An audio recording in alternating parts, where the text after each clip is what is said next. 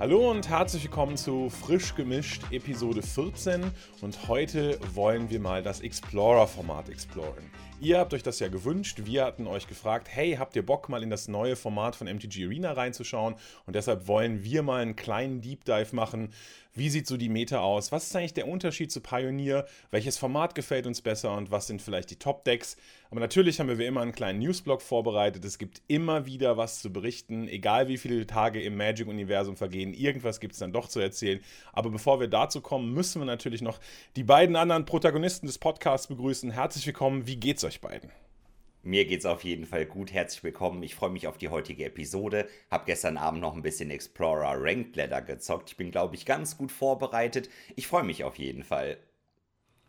Ich habe richtig Bock auf das Thema. Es ist ja sehr papiernah, kann man sagen. Und das ist immer was, was ich feiere. Insofern, lasst uns loslegen. Ich freue mich. Etwas, worauf wir uns wahrscheinlich auch wieder alle freuen, Leute. Kein neuer Podcast ohne neue Secret Layer, würde ich mal sagen. Das ist ja genau mein Thema. Da wurde schon eine Kleinigkeit angekündigt. Bis eben kannte ich das noch gar nicht. Und zwar erscheint das nächste Secret Layer hier Be Dragons, also ein Drachen-Secret Layer, das erscheint bei Beadle und Grimms. Also auch nicht über die reguläre Secret Layer-Seite, sondern quasi extern. Ich habe mir den Shop mal quasi angeschaut. Da dreht sich alles so rund um Fantasy-Merchandise, würde ich mal sagen. Da gibt es alles Mögliche so insgesamt. Und eben auch das neue Secret Layer wird dann eben bei Beadle und Grimm erscheinen. Es handelt sich um sieben Foil-Drachen-Themenkarten. Also nicht nur Drachen, da sind schon ein paar Karten angekündigt. Es sind wahrscheinlich die Adventure of the Forgotten Realms Drachen und zum Beispiel der Icing Death, der weiße legendäre Drache, der hat auf der Rückseite ja noch ein Equipment. Das wird wahrscheinlich dabei sein. Also die ganzen AFR-Drachen plus Tiamat, so wie es aussieht sieht. Eine Deckbox, ein paar Hüllen, ein Lebenspunktezähler, der auch so eine kleine Drachenminiatur quasi ist. Also ein bisschen Goodies mit dabei. Ansonsten würde ich halt sagen, ganz reguläre Secret Layer. Ja, möchte noch jemand was hinzufügen? Halt Secret Layer, würde ich sagen. Es ist ein bisschen anders als sonst. Es wird diesmal nicht auf Demand gedruckt, gedruckt sondern es ist halt limitiert. Das heißt, es sind 10.000 Exemplare. Äh, ihr denkt bitte dran, diesmal ist es nicht so, dass es auch in Europa hergestellt wird, wie bei Secret Lair, wo es dann quasi um die Ecke kommt. Das heißt, wenn ihr das bestellt, dürft ihr mit ausreichend Zoll rechnen, der da oben drauf kommt. Ähm, also bedenkt das, wenn ihr auf sowas steht. Genau. Ja, kommen wir von dem einen Produkt, was dem Podcast hier sehr am Herzen liegt, zum nächsten Produkt, was auch einer unserer Favorites ist, nämlich dem Alchemy-Format. Da ist auch ein kleiner neuer Drop, wie zu jeder Edition, äh, gibt es auch hier wieder ein kleines Supplemental Set und zwar das Alchemy Streets of New Capenna Set. Es sind wieder 30 Karten da reingekommen. Äh, das, was so ein bisschen die Kritik war, ist natürlich, dass sie diese fiktiven Rarities, die man für dieses digitale Set hat, einfach beliebig machen können und sie doch immer sehr, sehr hoch waren. Beim neuen, also hoch im Sinne von Rares und Mythics und so weiter und beim neuen Alchemy Streets of New Capenna weiß ich noch nicht so richtig, ob sie diese Kritik berücksichtigt haben, denn wir haben jetzt fünf Mythics, wir haben 15 Rares und 10 Uncommons. Das heißt, es geht wieder ganz schön beträchtlich in euren Wildcard-Vorrat. Stellt euch vor, ihr braucht eine Karte davon viermal, dann sind sofort wieder vier Rare Wildcards und so weiter weg. Es sind aber trotzdem teilweise recht spannende Designs. Ähm, das muss man natürlich dem Format lassen. Die, das Format ist sehr, sehr teuer, ist sehr Wildcard-intensiv, aber es sind ein paar spannende Designs dabei. Also jede der Gilden, jede der Familien, ganz egal, ob es Obscura, ob es Maestro, ob es in die Riveteers sind oder so, die haben eine Mythic bekommen, die ihre Set-Mechanik weiterhin berücksichtigen. Also bei Obscura ist es Connive, bei Riveteer ist es zum Beispiel Blitz, Alliance haben wir dabei, Shield Counter sind dabei. Die sind auch ganz, ganz cool geworden und es gibt dann auch noch so ein paar sehr gut passende Rares in den Zweifarbkombinationen, die auch so ein bisschen das Thema der Zweifarbkombination aus dem Limited Set unterstützen. Es gibt zum Beispiel eine grün-weiße Karte, die ist ganz interessant, finde ich. Der Rope Line Attendant, der kostet grünes und weißes Mana, ist 2-2. Und wenn er das Battlefield betritt, dann bekommen Kreaturen in deiner Hand folgenden Effekt. When this creature enters the battlefield, create a 1-1 Green and White Citizen Creature Token. Das heißt, jede Kreatur, die, von, die auf deiner Hand war und das Battlefield Battlefield betritt, erzeugt zusätzlich noch einen weiteren Token, was natürlich sehr, sehr stark ist, um zum Beispiel das Alliance-Thema von den Cabaretti zu unterstützen. Ansonsten äh, gibt es, glaube ich, von unserer Seite, ich weiß nicht, also es gibt noch eine Sache, auf die hat mich Christian gerade aufmerksam gemacht, äh, dass die erste Karte bereits im Brawl oder im Historic Brawl gebannt ist. Denn das Shattering Finale, äh, 1 und ein schwarzes, eine Sorcery, die hat Casualty 1 und eine Kreatur von einem Gegner bekommt perpetually minus 0, minus 3. Wenn man das natürlich auf den Commander spielt, dann kommt er ja nie wieder aufs Battlefield, weil der einfach perpetually minus 0, minus 3 gekriegt hat. Das ist vielleicht nicht so die beste Experience für ein, sag ich mal, in gewisser Weise Casual-Format. Genau, und es kann halt auch hier und da vielleicht irgendeine Combo enablen, weil man einfach mit dem Commander irgendeinen Trigger immer wieder easy auslösen kann, weil er einfach immer sofort wieder stirbt. Und ich wollte noch eine Kleinigkeit zum Preis sagen. Du hast ja eben gesagt, Alchemy auf jeden Fall ein super teures Format. Jetzt hast du eben gesagt, es sind 15 Rare-Karten. Wenn man jetzt jede Karte, also nach dem Motto, ich will alles mal wirklich antesten aus dem neuen Alchemy-Update, also 15 mal 4 Rare-Karten sind 60 Rare-Wildcards. Dann könnte man das ja so ein bisschen gegenrechnen mit dem neuen Wildcard-Bundle. Ich glaube, da sind 12 Rare-Wildcards drin, natürlich dann noch 4 Mythic-Wildcards. Also sagen wir mal, wir brauchen 60 Rare-Karten nur für das Update. Fünfmal das Bundle kaufen wären dann quasi ein Äquivalent 250 Dollar nur für das Update, um mal eben alles zu testen. Wollte ich mal so in den Raum geworfen haben. Das ist schon ziemlich teuer, oder? Auf jeden Fall. Mir ist noch gerade eine kleine Sache eingefallen, die sie, glaube ich, dieses Mal ändern. Und ich weiß nicht, ob ihr davon gehört habt, denn ich habe davon tatsächlich nur aus dem Twitch-Chat gehört. Aber ich glaube, es ist true. Und zwar ist es so, dass es jetzt Spezial-Draft-Events geben wird für dieses Alchemy Streets of New Capenna Set, wo immer eine Common durch eine Karte aus dem Alchemy Set ersetzt wird. Das heißt, also das ist ganz interessant, denn ursprünglich hatten sie ja gesagt, dass Draft und sowas True to Tabletop sein wird. Das ändern sie auch nicht. Diese klassischen Draft-Formate werden weiterhin nur die in Paper gedruckten Karten beinhalten. Es soll jetzt aber wohl ein Spezial-Event-Draft geben, der Commons oder immer eine Common pro Pack durch eine Alchemy-Karte aus dem Set ersetzt, was das Set zumindest latent draftable macht. Aber natürlich braucht man dann immer noch relativ viele Drafts, um an die Karten zu kommen.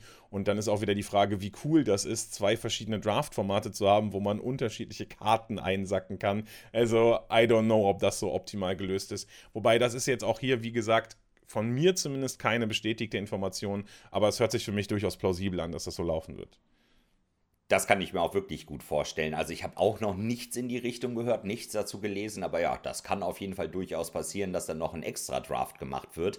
Halte ich nicht wirklich viel von. Wer weiß, wie gut das dann ist, ist wahrscheinlich auch mega teuer und in der Regel bei so Constructed-Formaten. Die meisten Menschen, behaupte ich jetzt mal, spielen das halt für das reguläre Constructed. Man will die Karten erstmal haben. Das ist wie mit wie soll ich meine Ressourcen in Arena verbrauchen? Da sagen super viele Leute auf jeden Fall Limited spielen. Kann ich natürlich nachvollziehen, aber es gibt halt Leute, die wollen kein Limited spielen, die wollen einfach nur die Constructed-Karten haben. Den bringt so ein Bonus-Event dann nicht wirklich viel, wenn man dann eben, weiß ich nicht, in der Woche irgendwie zwei, drei Abende mal ein, zwei Stunden spielen kann, dann kann man halt nicht erst 47 mal draften, um dann alle Karten zusammenzubekommen. Und wahrscheinlich wird das auch mega teuer sein. Also mich überzeugt es wahrscheinlich nicht. Lass uns mal von einem Produkt, was äh, nicht so ganz nützlich ist, zu einem nützlichen Produkt kommen. Und zwar wird es eine Neuauflage von dem MTG Arena Starter Kit geben. Wer das nicht kennt, das hat erstmal per se gar nicht so viel mit Arena zu tun, sondern das ist, sind zwei fertige Decks zum kleinen Preis. Wir reden hier über 7 bis 10 Euro, je nachdem, wo ihr das kauft. Ich habe da zwei standard-legale Decks, darum geht es aber gar nicht. Das sind Learn-to-Play-Decks mehr oder weniger. Also ein bisschen diese Intro-Packs von früher, äh, da ist das angehaucht, nicht die Planeswalker-Deck, eher die Intro-Packs. Ihr bekommt zwei fertige Decks, da sind fünf Rares drin. Ihr bekommt den Arena-Code dafür, das heißt, wenn ihr durch Arena probieren wollt, bekommt ihr diese beiden Decks da auch freigeschaltet. Ähm, eine Learn-to-Play-Anleitung ist dabei und das ist wirklich das Einsteigerprodukt schlechthin, wenn ihr jemand habt, der einfach mal Magic ausprobieren möchte. Der Preis ist wirklich klein für Magic-Verhältnisse. 5 bis 10 Euro. Und es ist ein sehr gutes Produkt, was ich sehr gerne ähm, sehe und auch verteile da kann ich mich dem Christian wirklich nur anschließen. Das hat mir richtig gut gefallen. Das empfehle ich auch wirklich gerne. Besonders wenn man sich jetzt mal den Preis anschaut. 7 bis 10 Euro hast du gesagt. Man kriegt direkt zwei Decks. Man sieht vorne drauf quasi die Hauptrare-Karten von den beiden Decks. Ein Deck ist weiß-blau. Da ist ein Welcoming Vampire vorne drauf. Das andere Deck ist rot-grün. Da ist das Thundering Raiju vorne drauf. So ein bisschen Richtung Rule Modified. Also noch zwei gut spielbare Karten. Man kriegt die Arena-Codes dazu. Hat quasi auch nochmal. Moment, du hast doch gesagt, das sind sind fünf seltene Karten pro Deck, zwei Decks, das sind ja fast zehn Rare Wildcards, das ist ja schon fast ein Wildcard-Bundle, ne? Und das dann für den Preis muss man noch nicht mal 50 Euro ausgeben. Klar, es sind nicht die stärksten Karten gegebenenfalls, aber da sieht man mal, was für ein Unterschied das sein kann. Und das ist doch endlich mal wieder ein nettes Starterprodukt. Das hat mir wirklich gut gefallen. Dann eine News am Rande, das betrifft vermutlich nicht ganz so viele Leute. Jetzt haben sie so ein paar Bandlists geändert in, in Nischenformaten, sage ich mal. Ähm, das ist einerseits die Highlander Bandlist. Ähm, Highlander ist ja so ein Singleton-Format, was wir recht gerne spielen. Wir spielen es in Mehrspielerrunden. Die Bandlist ist ein bisschen auf äh, 1 gegen 1 äh, angepasst und da sind jetzt neu gebannt Underworld Breach und Uro. Der Freak weint, ähm, aber da muss er durch. Unbanned ist Mind Twist. Ähm, das ist jetzt ab 15.05. schon aktiv. Das heißt, wer mal Highlander spielt, nicht verpassen. Da gab es eine kleine Bandlist-Anpassung. Ähm, ähnlich ist es bei Dual Commander, das ist ja die 1 gegen 1 Commander-Variante. Auch da jetzt kein offizielles Format, also da gibt es einfach Spielerkonsortium, die sich darum kümmern, das ein bisschen äh, zu regulieren. Und da ist die neue blau-weiße ähm, Legende, das, die Vehicle-Legende ist gebannt, ähm, Shuri Kai. Äh, ich glaube, der Kai kennt sie tatsächlich, weil er sie mal gespielt hat.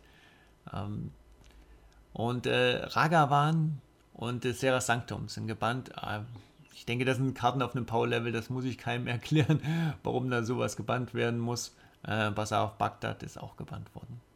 Also mal ein paar Randbands, wer sich dafür interessiert. Die Links findet ihr natürlich in den Show Notes, da könnt ihr auch die Begründung für die Bands lesen dass Bazaar auf Bagdad überhaupt so lange in irgendeinem Format legal war. Also ich meine, es steht ja, auf der Karte steht doch drauf, entweder kannst du mich zerreißen oder du machst irgendwelche dummen Sachen mit mir, die auf gar keinen Fall von Magic intendiert waren. Also der, der, der, jetzt keinen so fairen Nutzen, so im Sinne von, ja, ich könnte mal ein Land, das nicht für Mana habe, vielleicht nutzen, um ein paar Karten abzuschmeißen. Ja, nee, offensichtlich nicht. Also keine Ahnung, das ist halt so eine Karte, klar, die ist cool und die gehört irgendwie zur Geschichte von Magic, einfach weil Dredge irgendwie auch ein großer Part war und dann keine Ahnung, diese Stories, wo man gesagt hat, okay, ich mallige auf Bazaar, egal wie viele Handkarten ich habe, wenn ich eine Handkarte habe, Bazaar, malligen dies, das und so. Klar, das erzählt so ein bisschen die Magic-Geschichte, aber gut für ein Format ist sie in der Regel nicht. Also, das kann, ich zumindest nicht sehen. Ja, wir haben auch noch neue News von unserem favorisierten Regional Coordinator, nämlich der, nämlich Legacy. Äh, wir hatten ja schon vorher von der Legacy European Tour und der etwas, sag ich mal, kontrovers diskutierten Preisstruktur von Legacy berichtet. Das führen sie immerhin relativ konsistent weiter durch, denn es gibt jetzt die Legacy LGS Kits. Wir hatten das ja bereits erwähnt. Die vierstufige Pyramide vom Premier Play läuft jetzt vom Local Game Store bis hin zu den Weltmeisterschaften. Ihr könnt die Regional Championship Qualifiers in eurem Local Game Store spielen, müsst dafür allerdings Geld zahlen. Und das Ganze kann man jetzt bei Legacy auf der Seite bereits kaufen. Euer Local Game Store kann sich dort Kits kaufen. Die sind aufgeteilt in drei verschiedene Kategorien. Es gibt dort einmal das Silver, das Gold und das Diamond Bundle und die kosten halt unterschiedlich viel, bieten unterschiedliche Qualification Slots, also wie viele Leute sich von eurem Event dann für die Regional Championship qualifizieren. Wie viele Promos ausgeschüttet werden, ist auch davon abhängig und sie sind zumindest von dem internationalen Vergleich, den wir kennen, her hier relativ teuer, denn die einzelnen Tiers kosten zwischen 200 und 800 Euro für euren Local Game Store. Zum Vergleich, in den Vereinigten Staaten kostet das 200-Euro-Ticket, also das vergleichbare 200-Euro-Ticket, 50 Dollar, was ungefähr der vierfache Preis ist. Klar, sie haben ein gewisses Risiko, aber Legacy überzeugt auf jeden Fall nicht bisher durch faire Preise, muss man ganz klar sagen. Einfach mal der vierfache Preis. Der vierfache. Äh, wenn ich das schon höre, äh, muss ich glaube ich gar nicht kommentieren. Der vierfache Preis. Ich glaube, hier endet mein Statement. ja, ich denke, man muss sich da nur mal vor Augen führen, wenn das kleinste Paket 200 Euro kostet. Äh, wie groß sind denn diese typischen äh, PTQs oder Vorturniere, Qualifier, die ihr im Local Game Store habt?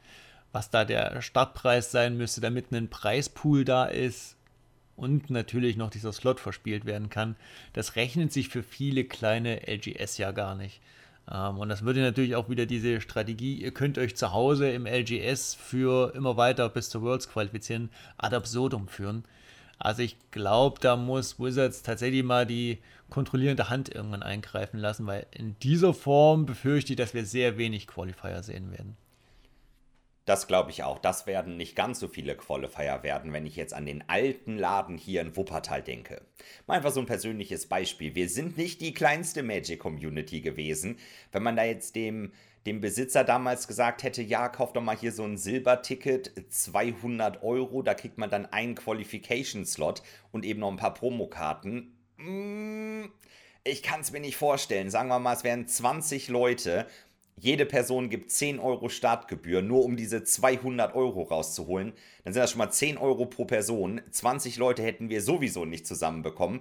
Und dann gibt es noch nicht mal einen Preispool, weil der muss ja auch noch irgendwo herkommen. Also Oh, da braucht man selbst für das kleine Paket, das Silberpaket, braucht man ja schon irgendwie 20, 30, 40 Leute. Ich glaube, die Teilnahmekosten sind auch auf 15 Euro pro Person ge äh, gekappt quasi. Mehr darf man nicht nehmen. Ich glaube, das ist von Wizards nämlich vorgegeben. Ja, und dann braucht man halt schon 30 Leute, damit man dann noch irgendwie ein paar Booster in den Preispool hauen kann. 30, 40 Leute, vielleicht mehr, ich weiß es nicht. Also, das wirkt einfach echt krass hoch. Das wird schwierig, denke ich mal. Schade eigentlich. Ja, also man muss auch sagen, ähm, ich denke mal, dadurch, dass das offizielle Events sind, also ich meine, das sollten in gewisser Weise offizielle Events sein, dann kommen ja noch zusätzliche Kosten dazu, weil du brauchst ja zumindest noch mal einen Judge, nehme ich mal an. Vielleicht sogar zwei Judges, je nach Größe. Die wollen ja auch irgendwie bezahlt werden, die kommen ja irgendwo her. Das ganze Judge-System wurde ja auch kurz vor Corona irgendwie dann doch noch mal revolutioniert und dann gibt es ja jetzt irgendwie diese Judge Academy, wo man irgendwie auch Geld zahlen muss und so weiter. Keine Ahnung, wie das genau läuft. Also bis bei der Judge Academy war ich selber Judge. Aber seitdem ich mich da hätte anmelden müssen, bin ich das jetzt selber nicht mehr. Äh, aber genau, die muss man theoretisch noch bezahlen. Und man geht natürlich auch einfach als Store dann ein großes Risiko ein. Also ich meine, Legacy geht ein großes Risiko ein. Die haben sich das Recht von Wizards wahrscheinlich teuer gekauft. Aber auch der Store geht ein großes Risiko ein. Wenn man jetzt an alte PTQs denkt, die konnten natürlich nur die VPN Premium Stores machen, aber da war es dann halt so, die waren halt immer über dieses Wizard Play Network findbar. Auf Planet MTGs stand dann, wo die PTQs sind und dann sind halt Leute aus großen Bereichen dahin gekommen. So zum Beispiel hat das Auenland in Dortmund dann immer 200, 250 Leute beim PTQ gehabt. Die Frage ist, ob die gleiche Infrastruktur auch für diese Regional Championship Qualifier existieren kann, sodass, wenn man das irgendwo offiziell angemeldet hat, dass das gut sichtbar ist, dass Leute irgendwie auch aus dem Umfeld dahin kommen, so dass man vielleicht dann mehr Leute zusammenkriegt. Weil ich glaube, in den wenigsten Städten kannst du alleine im, mit deiner Local Community ein Turnier mit 30 oder 40 Mann stemmen. Also nichts nichts gegen Magic, aber so groß sind wir dann leider doch nicht. Das, also in, in Münster oder so würden wir alleine mit den Leuten, die in Münster spielen, kein 30 bis 40 Mann Turnier zusammenkriegen. Da müsste man darauf setzen, dass es halt irgendwie, dass die Visibility solcher Events erhöht wird. Und wenn das Ganze über Legacy laufen soll, bin ich da, bin ich da echt skeptisch, weil die Transparenz und sozusagen die Social Media Präsenz und so generell der Auftritt von Legacy, der war bisher nicht sonderlich kommunikativ. Also selbst wenn es da eine Plattform geben sollte, wo alle Events stehen, dann findet die halt keiner oder die Daten stehen da falsch. Also das ist irgendwie, also, keine Ahnung, das wird echt schwierig, glaube ich bin gespannt, ob wir da tatsächlich in den nächsten Seasons, es ist ja in Saisonslots eingeteilt, Verbesserungen sehen, Anpassungen sehen. Äh, ich bin jetzt gespannt, wie die erste Saison da durchläuft. Die startet ja jetzt demnächst. Und dann hoffen wir mal das Beste, dass da schnell Besserungen für den Spieler eintreten. Dann würde ich doch sagen, ist der richtige Zeitpunkt getroffen, äh, um zum Hauptthema rüber zu switchen. Explorer ist es. Wir haben es euch angekündigt, wir haben danach gefragt, ihr wollt es haben lasst uns über Explorer reden. Wir machen den kleinen Bogen. Erstens, was ist Explorer? Was sind so Unterschiede zu Pioneer? Das ist ja das, ähm, ich sag mal, Überformat, wohin die Reise gehen soll. Und dann reden wir auch über Decks und was sich noch so in den nächsten Monaten tun wird. Also Explorer ist angekündigt worden von Wizards of the Coast, ist das True-to-Tabletop Non-Rotating Format für Arena. Heißt, es ist ein Format, in das nur Karten reingedruckt werden, da rotieren keine Karten raus und es sind nur Karten erlaubt, die ihr in genau dieser gleichen Form mit genau dem gleichen Effekt auch als Papierkarte haben könnt. Ihr könnt also eure Explorer Decks aus Arena, wenn ihr das denn wollen würdet, auch in Papierform nachbauen und spielen. Das Ganze ist angelehnt an das Pioneer-Format, hat also den gleichen ähm, Startpunkt und Pioneer ist auch das Ziel. Pioneer soll über kurz oder lang in Arena Explorer ersetzen. Insofern ist es eigentlich nur so ein Zwischenformat für, naja, sagen wir mal mehrere Monate bis Jahre, hat Wizards angekündigt. Ähm, wir können noch kurz über Pioneer reden. Kai hat, glaube ich, auch schon Pioneer gespielt sogar. Ich habe noch keine einzige Pioneer-Partie tatsächlich gespielt. Ähm, ich habe Pioneer, glaube ich, zweimal gespielt oder so. also Pioneer ist ja ein relativ frisches Format. Ne? Wann ist das irgendwie, glaube ich, Ende 2019 oder sowas ist entstanden? Bin mir nicht mehr ganz sicher. Auf jeden Fall ähm, gab es ein großes Turnier Anfang 2020, quasi in der Anfangszeit von Corona, konnte das noch stattfinden, weil es in Europa noch nicht so coronaisiert war. Gab es den Grand Prix Brüssel, der war Pioneer, den habe ich gespielt. Ähm, das hat Bock gemacht und das Format war auch schon mega cool tatsächlich. Es gab da natürlich noch so ein paar, das Format war relativ frisch und in den ersten Monaten eines Formats gibt es halt immer noch so ein paar degenerierte Decks, die dann relativ schnell auf die Bandlist kommen. Zu dem Zeitpunkt in Brüssel war es so, dass die Leute, die die wirklich sich mit dem Format auseinandergesetzt haben, die haben alle Inverter gespielt, Inverter Combo. Und kurze Zeit später gab es dann Inverter Combo nicht mehr. Das war so ein ganz interessantes Deck. Äh, Blue Black, man hat mit einer Karte aus, ich glaube, Oath of the Gatewatch oder so, Inverter of Truth, 4 Mana, 6, 6 Flying, hat aber folgenden Drawback. Äh, du exiles alle deine Karten aus deiner Library. Ja, das ist nicht so gut, weil du da nicht gewinnen kannst. Außer du hast sowas wie Tassas Oracle im Deck, weil, oder Jace, und die sagt nämlich einfach, dass du das Spiel gewinnst, wenn du keine Karten mehr in der Library hast. Und das war einfach ein so starkes, so starkes Deck, dass es auf jeden Fall diese äh, sowohl die Players Tour als auch den Grand Prix dann doch einigermaßen dominiert hat. Das Format hat sich seitdem ein bisschen gewandelt. Ähm, ich persönlich mag das Format sehr gerne, weil man UW Control ganz gut spielen kann. Also im Pioneer ist tatsächlich äh, UW ein ganz gutes Deck. Ähm, da scheiden sich so ein bisschen die Geister, ob man die Jorion-Variante oder die Nicht-Jorion-Variante spielen will. Ähm, ich habe es einmal auf Modo gespielt, habe da Jorion, äh, habe da äh, das ganz normale 60 Karten UW-Deck gespielt. Aber ich finde das Format sehr erfrischend und sehr cool. Ich mag das Metagame. Ähm, naja, gut, ich mochte das Metagame. Wie Nota ist vielleicht ein bisschen übertrieben, aber ein cooles mhm. Format auf jeden Fall. Was wir noch nicht dazu gesagt haben, Pioneer startet bei Return to Ravnica. Ich glaube, das ist äh, hier noch erwähnenswert. Das heißt, äh, ihr habt keine Fetchländer zum Beispiel, ähm, sondern nur die Schockländer. Das ist auch einer der Gründe gewesen, wie Wizards das äh, Format begründet hat. Sie wollen es ohne äh, Fetchländer haben. Übrigens auch einer der Gründe, warum Fetchländer im Standard-Reprint sehr unwahrscheinlich sind. Ähm, es gibt eine Bandlist, die enthält dann doch schon einen Stapel Karten, wird regelmäßig geupdatet. Ich glaube, es sind so drei, also um die 20 Karten drauf. Also schon eine, für so ein kleines Format eine relativ große Bandlist. Man sieht also, Wizards versucht da das Metagame zu formen und das Format ähm, relevant und spielbar zu halten. Ähm, ist Pioneers auch das Format, was in der Legacy European Tour auftauchen wird. Das heißt, es ist auch ein Format, was ihr braucht, wenn ihr Competitive Magic in Papierform dieses Jahr spielen wollt, auf äh, höchstem Level, wie es jetzt noch zu erreichen ist. Und genau in diese Richtung will Wizards jetzt auch in Arena wieder Spieler bewegen und hat deswegen eben jenes Explorer-Format auf den Plan gerufen. Ist sehr positiv aufgenommen worden von den Spielern, dass es so ein Format gibt. Ähm, Gerade da Historic ja jetzt auch von den Alchemy-Karten überschwemmt wird, ähm, das ist ja was, was Historic auch von Paper Magic wegbewegt hat. Ähm, und jetzt gibt es Explorer. Und dann schauen wir uns das jetzt an, würde ich sagen. Ja, das ist ganz spannend, denn zur Entstehung von Explorer auf Arena haben wir ja auch unseren Beitrag geleistet. Ne? Dann, es gibt ja immer mal wieder diese Events auf Magic Arena, die so ganz komische Kartenpools erlauben. Und man stellt sich dann die Frage, hey, was macht ihr eigentlich damit? Und bevor es Alchemy gab, gab es ja dieses Event, was diese digital rebalanceden Karten hatte, wo Fires of Invention plötzlich eine Mana teurer war. Und da wollte man, da wollte Wizards mal so testen, hey, wie nimmt denn die Spielerschaft so Karten auf, die schon mal existiert haben, aber geändert wurden? Und genau das Gleiche, darüber haben wir auch schon im Podcast berichtet, war ja bei diesen Events, wo eine unterschiedliche Anzahl an sage ich mal, Sets erlaubt war, bis wohin es zurückging.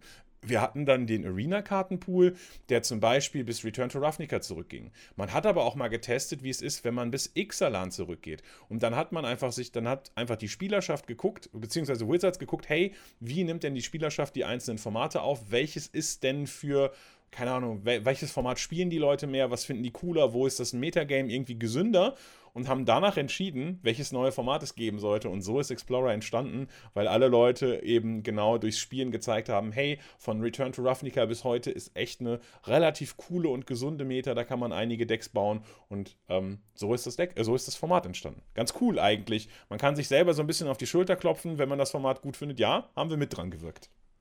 Jetzt hast du es eben kurz angesprochen, auch wie beliebt sind die Formate. Da habe ich mir nämlich mal ein paar Sachen rausgesucht und habe einfach mal geschaut auf verschiedenen Seiten. Bei Goldfish habe ich nachgeschaut und bei mtgdecks.net und habe einfach mal geschaut, wie viele Decks wurden denn in den letzten zwei Wochen für die verschiedenen Formate hochgeladen.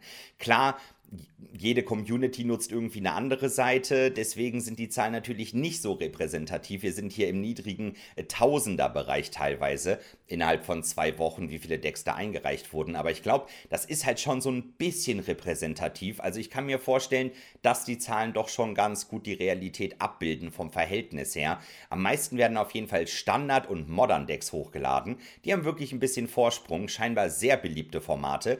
Dann war früher immer Historic auf Platz 3, wurde aber jetzt schon von Explorer überholt. Also es wurden deutlich mehr Explorer-Decks hochgeladen als Historic-Decks. Damit ist Explorer Platz 3 der beliebten Formate. Dann kommt übrigens nach Historic auf Platz 5 Pioneer, dann Legacy, dann Pauper, und dann kommt Alchemy mit nur 100 Decks mehr als Vintage. Also ich glaube, Vintage ja, ich würde halt sagen, Vintage ist ein bisschen zu teuer für die meisten Leute. Dann wollte ich sagen, Alchemy ist wahrscheinlich nicht ganz so beliebt, aber wahrscheinlich ist Alchemy ein bisschen zu teuer. Wahrscheinlich das neue Vintage. Werden auf jeden Fall sehr wenig Decks hochgeladen. Aber ja, die Beliebtheit von Explorer mittlerweile schon Platz 3. Also, nicht schlecht. Also, das fand ich sehr interessant. Das scheint auf jeden Fall sehr gut anzukommen. Da wurde scheinbar was richtig gemacht. Jetzt stellt sich natürlich die Frage, was ist eigentlich äh, der Unterschied noch zwischen Explorer und Pioneer? Das Ziel ist Pioneer. Explorer soll also irgendwann abgeschafft werden können, weil Pioneer komplett in Arena ist. Und ihr könnt das in Scryfall einfach euch anschauen. Ihr könnt also nach beiden Formaten suchen. Ihr könnt gucken, welche Karten gibt es im Pioneer, aber nicht in Explorer. Und wenn ihr diese Suche eingebt, dann kommt daraus, es fehlen 3248 Karten. Stand jetzt. Also schon ein ganzer Stapel Karten Jetzt hat Wizards aber auch gesagt, fairerweise muss man sagen, da sind halt auch äh, allein 15 Limited Edition Bären drin, äh, zwei Zweier für zwei, die nie im Pioneer-Format gespielt werden. Also man kann wohl davon ausgehen, dass die relevante fehlende Menge an Karten, die in irgendeinem auch nur ansatzweise spielbaren Pioneer-Deck auftaucht, vermutlich eher so bei wenigen hundert Karten liegt. Lasst es mal 200 Karten werden, ja. Hast du gerade meinen Bären-Tribal beleidigt, den ich in Pioneer spielen möchte? Also da komme ich aber, da komme ich aber nochmal drauf zurück, wenn ich mein Bärendeck gebaut habe, Freundchen. Genau, also das ist der Unterschied. Ähm, und wenn man sich die Karten jetzt mal zum Beispiel sortiert nach Preisen, dann, dann sieht man auch gleich so ein paar Karten, die einem ins Auge stechen. So ein Idol of Great Revel zum Beispiel. Das ist eine Karte, die gibt es in Pioneer wird da auch gespielt. Klar ist so ein Burn-Staple, Agro-Deck-Staple. Gibt es noch nicht in Arena. Das ist so eine Karte. Und da können wir ja nachher, wenn wir über die Karten im Metagame mal drüber gehen und das Metagame von Pioneer und Explorer vergleichen, da können wir hier und da einfach mal drauf zeigen und sagen, schaut, an der Karte krankt zum Beispiel, dass ähm, noch nicht dieses Deck im Explorer gut spielbar ist. Was sticht euch denn ins Auge, wenn ihr in diese Liste reinschaut? Ähm, also, was auf jeden Fall ins Auge sticht, finde ich, ist natürlich auch Emrakul. Also Emrakul The Promised End. Der war häufig im Standard so irgendwie, ich sag mal, der, der Game Ender. Manchmal sogar im Midrange, im Midrange Mirror der Finisher. Äh, wurde halt auch gespielt, als äh, Etherworks Marvel noch legal war im Standard. Äh, da war der auch ziemlich gut. Ist natürlich eine Karte, ich weiß jetzt nicht, ob die, die wird, glaube ich, nicht so super viel im Pioneer gespielt, äh, ist aber trotzdem natürlich eine sehr, sehr starke Karte, um die man immer herumbauen kann. Mana Base ist natürlich immer ein Problem. Es gibt zum Beispiel im Explorer, was da fehlt, sind so ein bisschen die Green Devotion Decks. Bei denen fehlt zum einen der die zweite Instanz von vier Mana-Elfen. Also es gibt leider im Explorer nur vier Ein-Mana-Elfen, die einen Mana machen und Niktos fehlt natürlich. Also das sind auf jeden Fall Karten, die so ein grünes Devotion-Deck spielbar oder spielbarer machen könnten im Explorer. Das ist eine Karte, die fehlt. Ähm, ja, äh, Vinota fehlt in gewisser Weise, aber das ist auch nochmal ein interessanter, interessanter Knackpunkt, denn Vinota ist eigentlich legal. Äh, witzigerweise ist, hat die Banlist von Explorer einen sehr interessanten Status, denn ähm, sie haben erwähnt, dass sie immer mal wieder Karten bannen werden und Karten schnell bannen müssen, wenn sie neue Karten aus dem Pionierformat Explorer legal machen. Aber sie werden auch schauen, dass wenn neue Sets rauskommen, sie ganz schnell wieder unbannen, weil sie schauen, ob das ich sag mal, ob das dann wieder ein bisschen gefixt ist. Vinota ist jetzt zum Beispiel gebannt, weil sie einfach im Explorer sehr ähm, oppressiv war, während Vinota eigentlich im Pioneer so mit das meistgespielte Deck ist. Jetzt schaut man aber und dann wartet man mit bis Dominaria United und dann wird Vinota, ohne dass sich irgendwas geändert haben muss, automatisch wieder unbannt. Weil man sagt, wir haben jetzt wieder einen größeren Kartenpool, wir fügen neue Karten dem Format hinzu, vielleicht kann es sich selber so wieder so ein bisschen balancen. Das ist auch ein sehr interessanter Status, den Explorer gerade besitzt, aber das liegt natürlich auch so ein bisschen daran, dass es noch ein sehr frisches Format ist. Ich glaube, ihr habt da schon mehr oder weniger alle Karten gesagt, die ich mir auch quasi recht schnell bei Arena wünschen würde. Das Eidolon wäre mir auf jeden Fall spontan eingefallen, das hat Christian schon gesagt. Dann die Mana-Elfen und Niktos. Hm, hat Kai gerade gesagt. Ich würde vielleicht noch Kalitas sagen. Man sieht im Pioneer relativ oft noch so Raktos Midrange. Das habe ich unter anderem auch gestern im Explorer-Format gezockt. Das ist nämlich eins zu eins nachbaubar bei Arena. Da würde halt nur Kalitas fehlen. Starke Karte, halt zusätzlicher Graveyard-Hate nochmal auf einer Kreatur. ich glaube, der wäre noch ganz wichtig auf jeden Fall. Ansonsten, ich glaube, da waren schon gute Sachen mit dabei jetzt. Ja, ich ähm, muss nochmal zu äh, meiner Schande sagen, dass ich Supreme Verdict vergessen habe. Hm. Also ich war als, als guter alter Uwe-Spieler, sollte man diese Karte vielleicht noch mit erwähnt haben. Die fehlt mir natürlich auch sehr. Wobei man sagen muss, man kann sie relativ gut ersetzen im Explorer aktuell, aber trotzdem ist so ein uncounterbarer Wrath natürlich immer das, was sich der Kontrollspieler eigentlich wünscht. Also von daher gerne Supreme Verdict auf jeden Fall in der nächsten Edition für Explorer dazu packen. Genau, wenn man sich zum Beispiel mal bei Empty Goldfish die 50 am meisten gespielten Karten im Pioneer-Format anschaut, ähm, das wäre ja so ein Wegweiser, wie viele Karten fehlen denn noch, ähm, dann sieht man, es sind gar nicht so viele. Ich, beim Drüberfliegen würde ich jetzt sagen, höchstens äh, 10% der Liste. Lasst es mal 10 Karten werden. Ähm, arg fehlt da gar nicht. Also viele der Bread and Butter Karten, die im Explorer gespielt werden, sind auch im Pioneer unterwegs und es fehlt nicht so viel. Insofern, wir sind auf einem guten Weg. Jetzt liegt es ein bisschen an Wizards, wie schnell das denn geht. Denn, sind wir ehrlich, wenn sie wollten, könnten sie natürlich einfach durch die Top-Decks durchmarschieren und einfach alles äh, in Arena rausbringen und stattdessen den ganzen Alchemy-Kram weglassen. Und dann könnte man seine Wildcards dafür benutzen. Das ist wohl nicht so gewollt. Es wird in langsameren Iterationen gehen. Aber es ist angekündigt, dass es passieren wird. Ja, ich meine, angekündigt ist Pioneer ja schon irgendwie seit zwei Jahren oder so. Also angeblich soll ja auch ein Pioneer Masters soll ja schon seit einem Jahr oder so draußen sein. Also Pioneer Masters war ja schon angekündigt, bevor wir überhaupt wussten, dass es Alchemy, glaube ich, gibt und Explorer und Hasse nicht gesehen. Und dann wurde das ja alles doch nochmal irgendwie verschoben. Also angekündigt ist das schon äh, sehr lange. Deswegen, ja, wer weiß, wann das alles so kommt. Äh, wer weiß. Ich bin immer noch so ein bisschen vorsichtig. Das kann noch dauern. Ein bis acht Jahre. Ich weiß es nicht. Okay, dann lass uns doch am besten mal anfangen mit dem, Pi äh, mit dem, ja, mit dem Pioneer Metagame, oder? Dann können wir mal einfach sagen, was ist denn das Ziel, wohin geht die Reise? Ihr habt euch mit Pioneer beschäftigt. Ähm, bringt mal ein paar Decks, die die Top-Decks sind immer mal so zwischendurch kam ja schon immer so eins der Top-Decks raus, wenn man sich mal das Pioneer Metagame auf MTG Goldfish anguckt.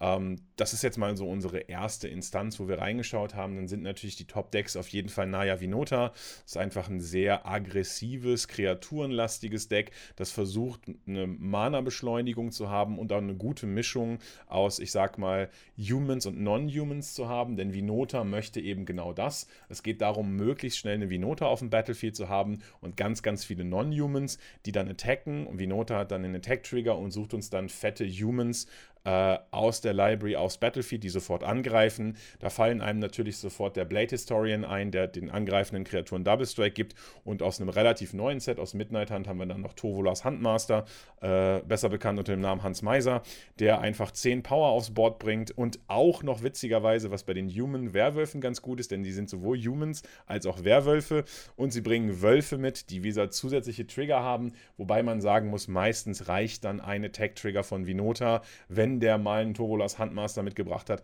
wird man in der Regel nicht nochmal mit den Wölfen angreifen müssen, um das Spiel zu gewinnen. Und äh, Raktos Midrange hatte äh, Dustin ja gerade schon erwähnt. Das ist so ein klassisches, schönes Good Stuff Deck, äh, wie man sich das irgendwie wünscht. Sehr effiziente Karten in Form von Thought Seize und Fatal Push, Early Interaction und dann einfach haben wir einfach die stärksten Karten, die so Midrange Decks zu bieten haben. Wir haben natürlich Bonecrusher Giant, wir haben Kalitas, wie du erwähnt hast, Planeswalker sind dabei, Fable of the Mirror Breaker findet jetzt quasi in jedem roten Deck, in jedem Formaten Platz und äh, das ist einfach auch eine sehr, sehr starke Karte. Ja, und das ist einfach so ein Midrange-Deck. Wir versuchen alles kaputt zu machen, haben Value-Kreaturen. Croxa kommt aus dem Graveyard wieder. Und das ist einfach auch ein super, super gutes Deck. Mono Red Agro hatte Christian ja gerade schon gesagt. Auch ein super starkes Deck. Also, wenn ihr schnell auf die Mütze geben wollt, dann spielt ihr Mono Rot Agro. Viele gute One-Drops: Bonecrusher Giant, Eidolon of Great Revels, Chandra Dress to Kill hat da einen Auftritt und natürlich viele Burn-Spells. Ist ein relativ lineares Deck, aber vielleicht gar nicht so schlecht zum Einstieg ins Format, weil je proaktiver dein Gameplan ist, also desto leichter kannst du in ein Format einsteigen. Wenn du direkt irgendwie mit einem Control-Deck einsteigst, wie Azorius Control oder so, dann musst du halt wissen, was im Format abgeht. Deshalb ist es besser einfach zu sagen, ja, ich schieße dir einfach zwei oder drei an den Kopf und wenn du null Leben hast, ist es mir egal, was du spielst. Du bist halt einfach trotzdem tot. Kannst du noch so viel hingelegt haben, bist halt einfach tot. Genau. Azorius Control ist auch ein beliebtes Deck. Ähm, bei den meisten Spielern, so wichtig, also wenn ich von mir auf andere Leute schließen würde, würde ich sagen, Azorius Control ist ein sehr, sehr, sehr beliebtes und gutes Deck. Ähm, klassisches blau-weißes Control-Deck, Counterspells, Wrath-Effekte, Planeswalker. Und äh, ja, du versuchst einfach möglichst zu verhindern, dass der Gameplan vom Gegner funktioniert und ziehst halt selber so durch. Das ist auf jeden Fall schon mal eine ziemlich gute Auswahl, würde ich mal sagen. Ich würde dem Ganzen auf jeden Fall, hast du eben schon angesprochen, die grünen Devotion-Decks hinzufügen. Da hat man halt die guten Mana-Elfen, Niktos natürlich in der Mana-Base, ordentlich Planeswalker. Das wird auf jeden Fall auch ziemlich oft im Pioneer gespielt. Und dann die Izzet-Decks, würde ich mal sagen. Also wenn man nicht UW spielt, wenn man das Ganze ein bisschen aggressiver möchte, mit ein bisschen weniger Interaktion wahrscheinlich. Also schön die Gegner schnell umhauen. Izzet Phoenix oder Izzet Prowess könnte man es auch nennen. Da gibt es verschiedene Varianten mit oder ohne Phoenix. Also einfach diese sehr schnellen Decks, kleine Flyer, teilweise mit Eile, paar Burn-Zauber, natürlich auch andere Interaktionen. Das wird auch wirklich super oft im Pioneer gespielt. Und dann würde ich noch sagen, abschließend Lotus Field Combo. Das sieht man noch nicht ganz so oft bei Arena. Äh, Im Pioneer-Format, da gibt es halt Hidden Strings, da gibt es einfach mehr Karten, um mit dem Lotus Field noch so richtig zu interagieren. Das sieht man auch noch relativ oft, würde ich sagen. Ich glaube, könnte man dem noch was hinzufügen? Es gibt noch ein Deck, was äh, tatsächlich im Explorer-Format auch funktioniert, und zwar die Greasefang-Decks. Äh, auch die werden im Pioneer gespielt. Ist im Pioneer nicht ganz so stark wie im Explorer, aber ähm, wird als Mardu-Variante oder als Esper-Variante gespielt. Also Greasefang ist ja äh, der Kollege, die Ratte, die einfach ähm, aus dem Friedhof Vehicles direkt ins Spiel bringt und crewt und äh, das äh, Standardziel dafür ist eine Parhelion bei Helion 2, entschuldigt. äh, denn damit kann man einfach mal direkt angreifen und richtig viel Damage aufs Board bringen. Das ist ein Deck, was tatsächlich in beiden Formaten gespielt wird. Äh, unterscheidet sich auch kaum, wenn ich es richtig im Überblick habe. Damit habt ihr einen Überblick über das Pioneer-Metagame. Natürlich gibt es da auch viele ähm, Tier 2 Decks, Randdecks, die wir jetzt hier nicht explizit erwähnt haben, aber mit ein bisschen Recherche kriegt ihr das sicher raus. Und wir schlagen jetzt mal den Bogen zum Explorer-Metagame. Das ist ein bisschen schwerer zu lesen, weil da gibt es noch keine Events oder sowas dazu. Also ihr könnt es in Arena spielen, klar, ihr könnt Explorer-Events spielen, ihr könnt es auf der Ladder spielen, aber es gibt halt keine Turniere in diesem Sinne, die bisher auf Explorer basiert haben. Das heißt, das Ganze ist ein bisschen Kaffeesatzleserei und wir müssen auf unsere Spielerfahrungen zurückgreifen, wenn wir Explorer gespielt haben und auf die Decks, die einfach hochgeladen werden.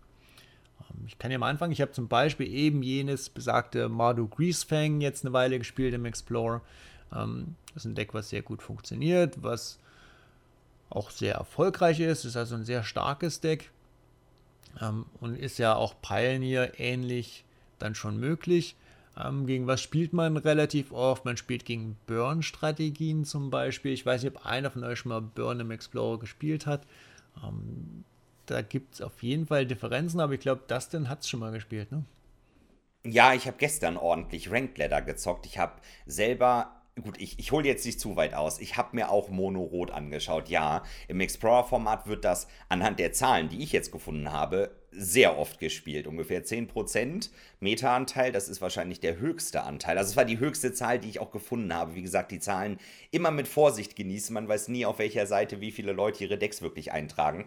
Aber auch das deckt sich auch mit meiner Erfahrung. Also Burn, Mono Rot, das wird viel gespielt. Und Explorer im Vergleich zum äh, Pioneer-Deck, die sind fast gleich. Also Mana-Kurve irgendwie 1,2 gefühlt. Klar, kosten ein paar Karten auch mehr Mana, aber die werden dann immer preiswerter. Super viele Eile-Kreaturen, Robber of the Ridge, Bone Crusher Giant, Soulscar Mage, Kumano, also die Sage.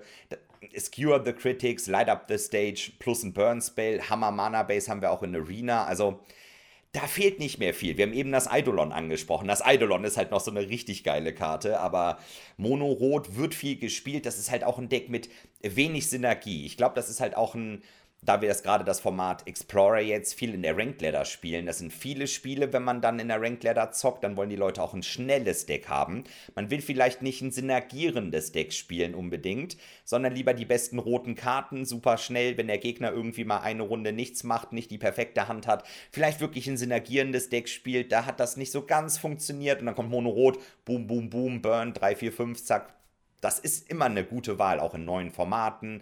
Sieht man oft, wenn eine neue Standardedition rauskommt oder so, dann wird erstmal getestet. Kann ich Mono Weiß, Mono Rot Agro spielen, so die Klassiker. Und das funktioniert. Und wir können halt im Explorer fast eins zu eins die Pionierliste bauen. Also, ich würde schon mal sagen, Mono Rot ist auf jeden Fall schon ziemlich stark aktuell. Sehr gutes Deck. Ja, und wenn ihr wissen wollt, wie man Mono-Rot spielt, merkt euch einfach den Satz von Dustin gerade: Mono-Rot, boom, boom, boom, 3, 4, 5. Und dann denke ich, habt ihr schon eine ganz gute Beschreibung, wie ihr, wie ihr den Gegner damit ausschalten könnt. Ja. Äh, ja, auf jeden Fall ein viel gespieltes Deck, aber genau das, was du gesagt hast, so eine Ladder auf gerade auf Arena verzerrt möglicherweise auch immer so ein bisschen ähm, äh, ich sag mal, die, die, die Metagame-Anteile. Ähm, ich glaube schon, dass es viel gespielt wird. Man muss, glaube ich, nur in einem Explorer-Format, das hat Christian ja gerade schon gesagt, das ist jetzt für uns auch so ein bisschen Kaffeesatzleserei. Ähm, muss natürlich ganz stark unterscheiden, was ist Ladder und was ist Turnierplay. Denn Mono Rot hat wie es fast meistens den Vorteil hat, dass es einfach auch ein relativ günstiges Deck ist. Explorer ist ein relativ frisches Format und bevor du jetzt anfängst, sagen wir mal, du bist jemand, der Standard gespielt hat, du bist jemand, der relativ frisch drin ist, dann hat Explorer ja schon einen relativ großen Kartenpool. Und dann kannst du dir vielleicht nicht alle Mythics und nicht alle Rares aus Raktos Midrange oder so, was ein sehr teures Deck ist, zum Beispiel leisten. Und dann guckst du dir an, was ist denn trotzdem playable?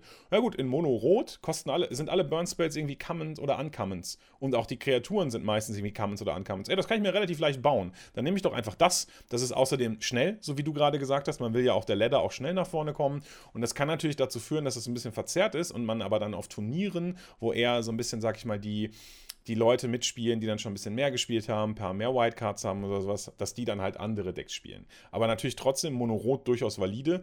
Auch genau wie du gesagt hast, das Punishing ist natürlich sehr, sehr groß. Leute testen gerade noch Decks aus. Sollte das Deck mal nicht so gut funktionieren, ja, dann gebe ich dir halt drei in den Kopf, drei, vier, fünf, du bist kaputt da hast du auf jeden Fall was gesagt, eben noch mit dem Preisunterschied. Lustigerweise, jetzt Explorer, das kann man ja auch im Paper nachbauen. Und immer wenn ich jetzt hier eine Deckliste mir gerade anschaue, dann wird mir hier der ungefähre Paperpreis angezeigt. Jetzt hast du eben gesagt, Mono Rot ist ja auch ganz gut zum Starten. Und tatsächlich, der Paperpreis wird mir hier mit 130 Dollar angezeigt für Mono Rot und dann eben Raptors Midrange, viele Wildcards, viele Rares, Mythic Rares, Planeswalker ja, das liegt bei PayPal ungefähr bei 550. Fast der vierfache Preis.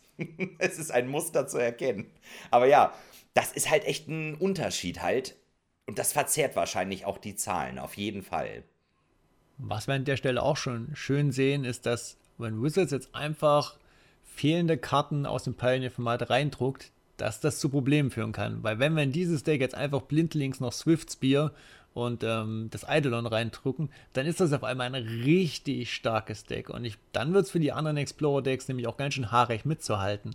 Also insofern einfach jetzt mal, ich nehme 20 Karten, die mir gerade einfallen, und druck sie rein. Das würde das Explorer-Metagame, glaube ich, schon ganz gut auch irgendwie in irgendeine Richtung schieben, wo es von Pioneer sich wegentwickelt.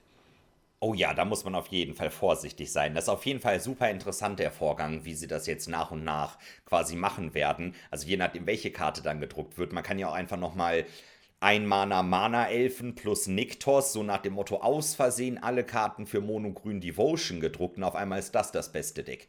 Also unabhängig davon, was im Pionier passiert, das ist wirklich super interessant. Wenn sie jetzt eine wichtige Karte irgendwie reinpatchen oder so, ups, wir haben zufällig drei Pionierkarten für UW Control reingepatcht. Jetzt kriegt das kein Deck mehr besiegt. Dann müssen sie bei Nota vielleicht anbannen. Aber das ist wirklich interessant. Bin ich mal gespannt, wie sich das entwickelt. Ja, um das ganze Explorer Metagame mal so ein bisschen zu sortieren, dann können wir ja immer noch über die einzelnen Decks sprechen, habe ich mal so eine, so eine sehr profane kleine Tierlist angefertigt, die vielleicht auch ein bisschen überraschend ist.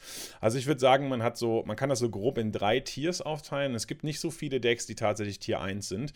Tier 1 sind für mich die Greasefang-Decks im Explorer, also Gmado Greasefang und Esper Greasefang, wobei ich sagen würde, dass Esper Greasefang sogar noch einen kleinen Ticken besser ist, weil einfach die Karte Ledger Shredder so kaputt ist. Also Madu macht einfach unglaublich viele und coole Sachen und ist auch super konsistent. Aber Ledger Shredder ist so gut und passt so gut in dieses Esper Greasefang Deck, dass ich das noch einen Ticken stärker finde. Aber ich würde sagen, beide Greasefang-Varianten sind auf jeden Fall Tier 1.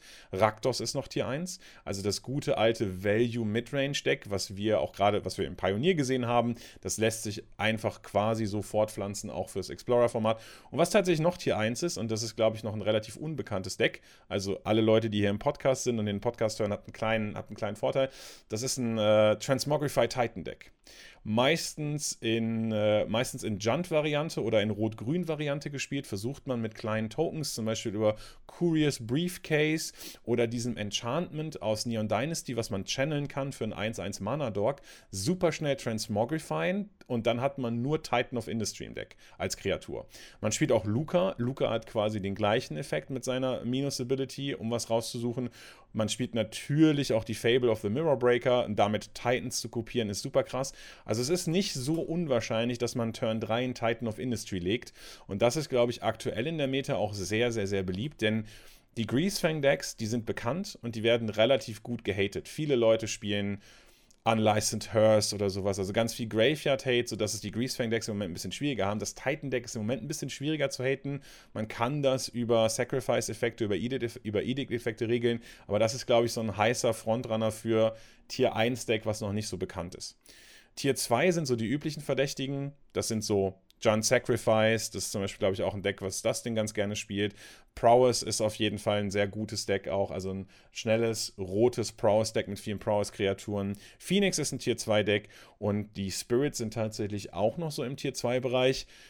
Und dann ist man, glaube ich, aber auch schon beim Rest.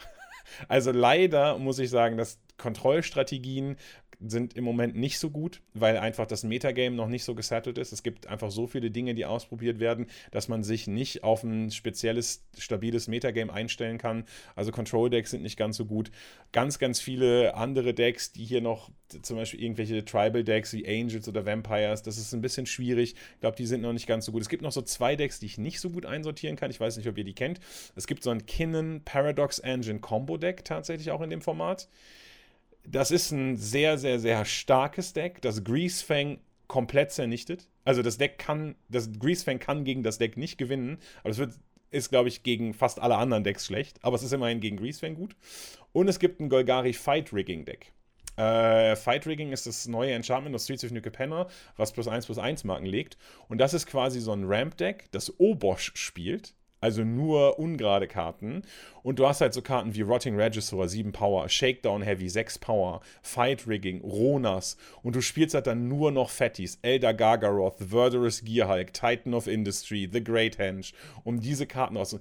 Das kann ich nicht einsortieren. Das kann Tier 1 sein, das kann Tier 2 sein und das kann auch Tier 10 sein. Ich bin mir nicht sicher, aber das Deck ist auf jeden Fall auch mega witzig ich habe richtig Bock, das mal auszuprobieren. Das klingt echt richtig geil. Übrigens, Titan of Industries da auch mit dabei in dem Fight Rigging Deck. Das ist halt auch so eine gute Karte. Besonders gut, jetzt hast du eben angesprochen, Transmogrify of Titan of Industry. Schön mit den Schildmarken. Der ist ja 7-7, hat Reichweite. Der kann halt auch ein paar Helion wegblocken, ne? Wenn der Gegner Greasefang paar Helion macht, das ist halt schon. Der Titan ist wirklich eine saftige Karte. Ansonsten, stell dir das vor. Stell dir ja. das vor. Du bist halt, du kannst mit, mit Greasefang Turn 3 in die Combo legen, gehen, aber dann legt der Gegner einfach vor euren Titan. Der liegt dann da einfach schon. Ja, äh, upsie. Das ist schon richtig krass auf jeden Fall. Jetzt hast du es eben angesprochen, Junt Food oder Sacrifice, das mag ich wirklich sehr gerne. Das ist wirklich super cool. Also gestern bei meiner fetten Session, um mich auf das Format, auf das Explorer-Format ein bisschen vorzubereiten, Raktos Midrange und Junt Food. Die haben mir wirklich beide sehr gut gefallen. Ist halt auch genau meine Farbkombination. Es sind beides ziemlich gute Decks in dem Format. Besonders der schwarze Part von den Decks gefällt mir sehr gut. Man hat halt Fatal Push gegen die Kreaturen-Decks und Thoughtseize gegen alles andere. Also die super guten schwarzen Ein-Mana-Spells. Da kann man halt auch mal schön irgendwie den Greasefang wegnehmen mit dem Discard. Und das sind halt Decks, die ich sehr gerne mag. Also dann schön mit Discard die Hand angreifen. Und Jun Food ging übelst ab. Ich habe auch super viel Mono-Rot halt gesehen und wenn man dann mal schön Katze Ofen oder irgendwas in die Richtung, Life-Gain ohne Ende, die Food-Token ab und zu mal opfern, das ist schon ganz gut. Auch super niedrige Mana-Kurve in dem Deck. Man hat halt echt nur Mayhem Devil und dreimal Core habe ich gespielt im Food-Deck. Der Rest ist super billig mittlerweile. Auch der nicht nur Katze Ofen, sondern der Envil ist auch noch mit dabei. Der Oni-Envil, der neue. Also man hat quasi so sechs Ofen-Effekte. Draint den Gegner ohne Ende. Super geiles Deck. Also richtig geil. Und dann schön Core gelegt, alles hinterhergesackt, zehn Karten gezogen. Also das fand ich schon geil. Also Junt Food, wenn ihr da Bock drauf habt, das vielleicht früher gespielt habt, die Deckliste hat sich ja nicht groß geändert. Dann kann man damit auch sehr gut mal eben in das Explorer-Format reinschauen. Würde ich sagen, das kann man gut machen. Was auf jeden Fall spannend ist tatsächlich an Junt Food, finde ich zumindest, ist, äh, wir reden ja, wenn wir über Explorer reden, müssen wir natürlich auch teilweise immer so ein bisschen Pioneer mit berücksichtigen. Ne? Wir haben ja schon gesagt, es wird irgendwann Pioneer. Es gibt die meisten Decks schon. Wie kann das denn irgendwie in das andere Format überführt werden? Und Junt Food ist so ein Deck, das gibt es im Explorer, aber das wird eigentlich fast gar nicht im Pioneer gespielt. Das könnte also auch interessant sein, dass Junt Food mit zusätzlichen Additionen, also wenn immer mehr sich Pioneer angenähert wird, einfach die anderen Decks gute Karten bekommen, aber das Food-Deck einfach nicht. Weil die meisten Karten, die Food braucht, ja einfach in der Ära von Arena entstanden sind oder sagen wir, sagen wir wie es ist, in Eldraine entstanden sind. Und da sind ja alle Karten schon von Of Arena und die Karten, die Decks, die in Pioneer existieren, kriegen dann noch Additionen aus älteren Formaten, die nicht auf Arena sind und die könnten dann theoretisch das Food Deck wieder aus der Meta pushen. Also hier ein ganz, ganz interessanter Unterschied, Dualität zwischen den beiden Formaten, gerade in Jun Food. Oh ja, das sollte man auf jeden Fall erwähnt haben. Ich habe das Ganze jetzt natürlich aus Arena-Sicht betrachtet. Also das Food Deck jetzt vielleicht nicht sofort die Paper-Variante kaufen. Die Decks sind auch nicht so billig. Ich gucke gerade mal hier. Ja, 600 Dollar plus auf jeden Fall. Da sind halt schon ein paar teure Karten teilweise mit dabei. Also wenn ihr das Deck früher auf Arena gespielt habt, dann probiert auf jeden Fall mal die Explorer-Variante aus. Aber ich würde jetzt auch sagen, auf keinen Fall craften oder ja, nee, in Paper sowieso nicht kaufen, weil wie Kai gesagt hat, das wird später nicht das stärkste Deck wahrscheinlich werden. Ansonsten würde ich es mal austesten, ansonsten lieber die anderen Decks ausprobieren. Ich glaube, da ist man einfach auf der sicheren Seite. Jetzt haben wir uns ja so ein bisschen in das Metagame und in Tierlist mal reingeschaut. Was sind denn jetzt so Karten, die uns noch ins Auge stechen, die in manchen Decks fehlen? Ähm, wir hatten es gerade schon für Mono Rot. Da ist es, wie gesagt, gefährlich, irgendwas reinzudrucken. Auch wenn Vinota gerade gebannt ist im Explorer, im Pioneer spielen die noch Voice of Resurgent viermal. Das ist eine Karte für Grün-Weiß, äh, Bautokens, äh, dies, das, jenes aus äh, Dragon's Maze. Ähm, coole Karte, ist nicht in Arena verfügbar. Das heißt, das ist was, was Vinota fehlt, aber ehrlicherweise auch nicht so richtig dringend fehlt. Es macht Vinota besser, aber das Vinota-Deck im Explorer-Format würde auch so funktionieren. Es gibt dann allerdings Decks, die im Explorer-Format nicht so gut funktionieren, weil einfach Keycards fehlen. Ähm, das sind zum Beispiel in den Isid Control Decks, da fehlt zum Beispiel das Fing in the Eyes. Eine Karte, die da sehr wichtig ist, Treasure Cruise, um Karten nachzuziehen. Days Undoing wird da gespielt. Ähm, das sind lauter so Effekte, die fehlen da schon und deswegen ist das noch nicht so gut spielbar im Explorer-Format. Ja, ihr könnt Varianten davon auch im Explorer-Format bauen, aber sie sind nicht so gut. Ähm, wir hatten es bei Uwe Control schon, da fehlt das, ähm, der Rough-Effekt, Supreme Verdict, ähm, kann man relativ gut ersetzen, aber das Format ist momentan halt einfach noch zu offen, um ein gutes Kontrolldeck zu spielen. Genau, Temporal Trespass, äh, Pieces of the Puzzle, bin ich mir jetzt gar nicht sicher. Haben wir Pieces of the Puzzle? Haben wir auch noch nicht in der Arena, richtig? Ähm, das ist für die Isid Arclight-Listen äh, recht relevant, die zwei Karten. Ihr seht, meistens sind es so ein, zwei Karten, die aus einem aus dem Explorer Pool dann tatsächlich das Pioneer Deck machen. Und jetzt ist halt wirklich die Frage, wie schafft Wizards das, das sinnvoll ins Explorer-Format zu bringen, ohne dass sich da jetzt alle zwei Wochen ein zu starkes Deck bildet. Ja. Ja, und tatsächlich, äh, wie bestehende Archetypen noch verbessert werden können. Also ähm, Spirits ist zum Beispiel etwas, was ja schon playable im Explorer ist, aber da fehlen halt noch so Haymaker wie zum Beispiel Spellqueller. Spellqueller, Selfless Spirit, wenn die noch dazukommen. Also im Moment spielt man ja quasi eine monoblaue Spirits-Variante im Explorer. Ohne Probleme würde man Weiß splashen oder Weiß mitnehmen für diese Karten, weil die einfach so, so stark sind. Burn kriegt vielleicht noch einen Boros-Charm. Also ich meine, Burn macht jetzt im Moment drei Schaden maximal mit einer Karte. Wie wäre es denn, wenn Burn plötzlich vier Schaden mit einer Karte machen kann? Also Boros-Charm, auch noch eine gute Karte. Bestehende Decks, schon gute Decks, die im Explorer vorhanden sind, die auf jeden Fall noch gepusht werden können. Und das hat dann eben wahrscheinlich auch den Effekt, dass manche Decks, die dann eben nicht mehr so gut gepusht werden können, beziehungsweise jetzt schon mit allem, was sie haben, so auf dem maximalen Power-Level angekommen sind, wahrscheinlich so ein bisschen im Metagame runtergehen werden, würde ich behaupten. Es gibt noch ein Fire-Stack, über das haben wir, glaube ich, auch noch gar nicht geredet. Da bin ich mir auch nicht sicher, wie das im Pioneer aussieht. Im Explorer kann man das ganz gut spielen. Ist auch so ein bisschen so Transmogify-lastig, ähm, wo man einfach den Agent of Treachery rauscheatet äh, und einfach ganz viel Mana-Advantage macht mit Fires of Invention. Denn Fires of Invention ist äh, eine Eldraine-Karte und dementsprechend äh, kriegt sie einen eigenen Archetypen um sie herum gebaut. Ähm, das, ist auch noch eine, das ist auch noch ein ganz gutes Deck. Da fehlt aber, glaube ich, auch nicht so viel. Da muss, glaube ich, nicht so viel hinzugefügt werden. Ja, Wrath ist halt traurig. Wrath ist traurig, was soll ich sagen? Der fehlt mir. Ich würde auf jeden Fall noch mal kurz auf das Lotus Field Combo Deck zurückkommen, weil dem Deck fehlen wirklich am meisten Karten. Im Pioneer sieht man das echt oft, sehr solide auf jeden Fall, würde ich mal sagen. Das Deck hat ja auch ein Pioneer Starter Deck sogar bekommen, das Lotus Field Deck. Aber im Explorer Format sehen wir das nicht wirklich, da fehlen einfach zu viele gute Karten, würde ich mal sagen. Eben Hidden Strings haben wir angesprochen, die Cypher Hexerei, wo man eben das Lotus Field auch wieder mit enttappen kann. Die fehlt auf jeden Fall auf Arena. Dann haben wir Pour Over the Pages, das ist dieser 5 Mana große Drawspell, die Hexerei, zieh drei Karten, enttappe zwei Länder, wirft dann eine Karte ab. Also das ist halt mit Doppel-Lotus Field. Für 5 Mana macht man noch ein Mana plus und zieht ein paar Bonuskarten. Das ist natürlich auch eine sehr wichtige Karte. Und dann eben das Lotus Field, das muss man ja irgendwie auch noch suchen können. Da wird im Pioneer Sylvan Scrying benutzt. Hat man auch früher in den Tron-Decks immer gesehen. Für 2 Mana eine grüne Hexerei. Durchsucht dein Deck nach irgendeiner Landkarte nimm sie auf die Hand. Das ist natürlich super wichtig, weil sich alles um das Lotus viel dreht. Wenn man das nicht hat, ist es halt ein bisschen schwer. Die Combo-Enabler fehlen. Also da würde ich wirklich sagen, das Lotus viel Combo-Deck, das braucht noch einige Karten. Man sieht manchmal, Dark Petition fehlt zum Beispiel auch im Explorer-Format. Also nochmal ein Tutor-Effekt. Ja, also da fehlen wirklich einige Karten. Das wird wohl noch einen Moment dauern. Bin ich mal gespannt, wann die Karten kommen werden. Ich hoffe, die vergessen sie nicht, aber da wird wohl jemand ein Auge drauf haben. So random Come-Karten, die man nicht überall braucht, aber das werden sie wahrscheinlich im Auge haben. Hoffe ich mal. mal sehen. Wobei, wenn ich ganz ehrlich bin, sie könnten von mir aus ausnahmsweise Sylvan Scrying vergessen. Ich bin nicht der größte Verfechter davon, dass Hidden Strings ein besonders gutes Deck in der Meta ist, weil ich das Deck einfach selber nicht so cool finde und auch nicht so geil finde, dagegen zu spielen. Aber naja, ich meine, es gehört irgendwie dazu. Wenn wir irgendwann Explorer haben, dann gehört es dazu, dann ist auch okay.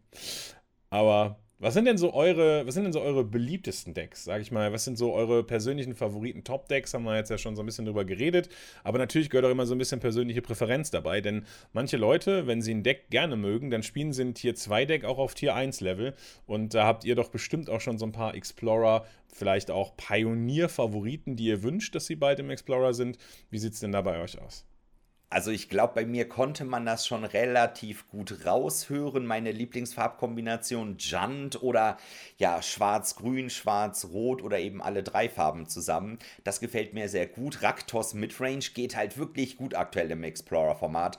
Mehr oder weniger fehlt da nur Kalitas. Die anderen Karten sind da. Der gute Discard, das gute Removal, super starke Kreaturen, die Werwölfe, Bone Crusher, äh, Croxer. Da gibt es wirklich ein paar ganz nette Karten. Also das Deck kann man ja fast eins zu eins nachbauen besonders dann im Best of 3, schön Graveyard Hate im Sideboard. Also, das hat mir wirklich auch gestern bei meiner Ranked Ladder Session super gut gefallen. Und ich habe es eben ja schon angesprochen, eben Junt Food.